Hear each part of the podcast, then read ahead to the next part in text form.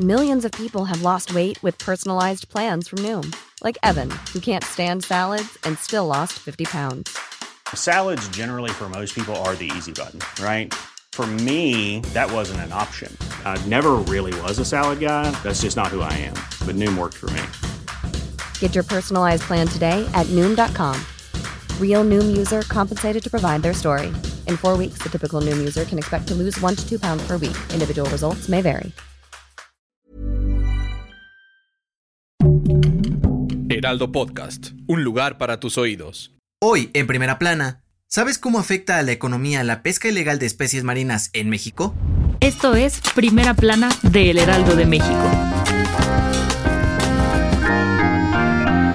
En la península de Yucatán, la pesca clandestina amenaza la vida de especies marinas de la región, como el pulpo, la langosta y el pepino de mar. Pues durante julio y agosto se registró la captura de más de una tonelada ilegal de estos productos. De acuerdo con las autoridades de Yucatán, hace unos meses se encontraron una bodega llena de instrumentos que fueron utilizados durante el periodo de veda para pescar ilegalmente cientos de kilos de estas especies para venderlas en el mercado negro.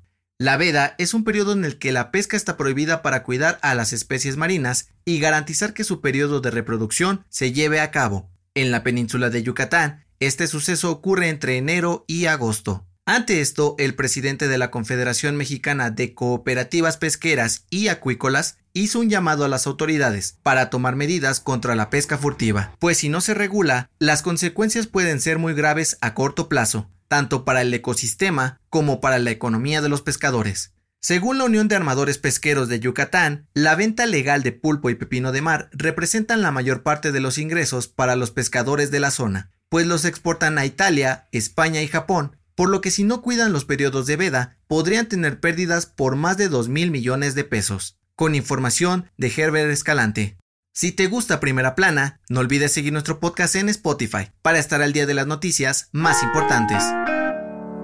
Durante la conferencia mañanera de este martes, el presidente Andrés Manuel López Obrador dijo que la carta compromiso de corresponsabilidad que pide la Secretaría de Educación Pública para el regreso a clases presenciales no es obligatoria, pues aunque los niños no la lleven, las escuelas deberán permitir su entrada. La semana pasada, Delfina Gómez, titular de la Secretaría de Educación Pública, presentó esta carta como parte del protocolo para el regreso a clases presenciales, con la idea de que fuera firmada por los padres de familia para informar que los niños no tienen síntomas de COVID-19 y así evitar contagios en las escuelas. En este sentido, AMLO aseguró que nadie consultó con él la implementación de esta medida y que si alguien hubiera pedido su opinión, no la habría aceptado, pues es un trámite burocrático innecesario. Además, el presidente dijo que las instituciones educativas de todo el país siguen preparando el regreso a clases presenciales, pero insistió en que será voluntario, ya que seguirá habiendo clases por televisión e internet.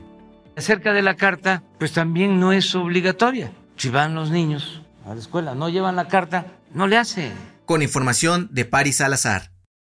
En otras noticias, la Interpol emitió ficha roja para buscar y capturar al ex vicepresidente de Interjet, Miguel Alemán Magnani, por el delito de defraudación fiscal por más de 66 millones de pesos. En noticias internacionales, luego de que los talibanes tomaran el poder en Afganistán, los voceros del grupo extremista afirmaron que no buscan venganza contra el gobierno pasado y protegerán los derechos de mujeres y niños. Y en los deportes, este martes AMLO abanderó en Palacio Nacional a la delegación mexicana que participará en los Juegos Paralímpicos de Tokio, que se celebrarán del 24 de agosto al 5 de septiembre.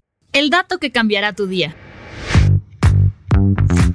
¿Sueles hablar contigo mismo? No dejes de hacerlo. De acuerdo con una investigación de la Universidad de Michigan, esto puede ayudar a tu salud mental, ya que disminuye los niveles de estrés y ansiedad, además de que mejora la capacidad para manejar emociones y pensar con más claridad. Esto fue Primera Plana, un podcast de El Heraldo de México. Encuentra nuestra primera plana en el periódico impreso, página web y ahora en podcast. Síguenos en Twitter, arroba Heraldo de México, Instagram, arroba El Heraldo de México y encuéntranos en Facebook y YouTube como El Heraldo de México. Hasta mañana.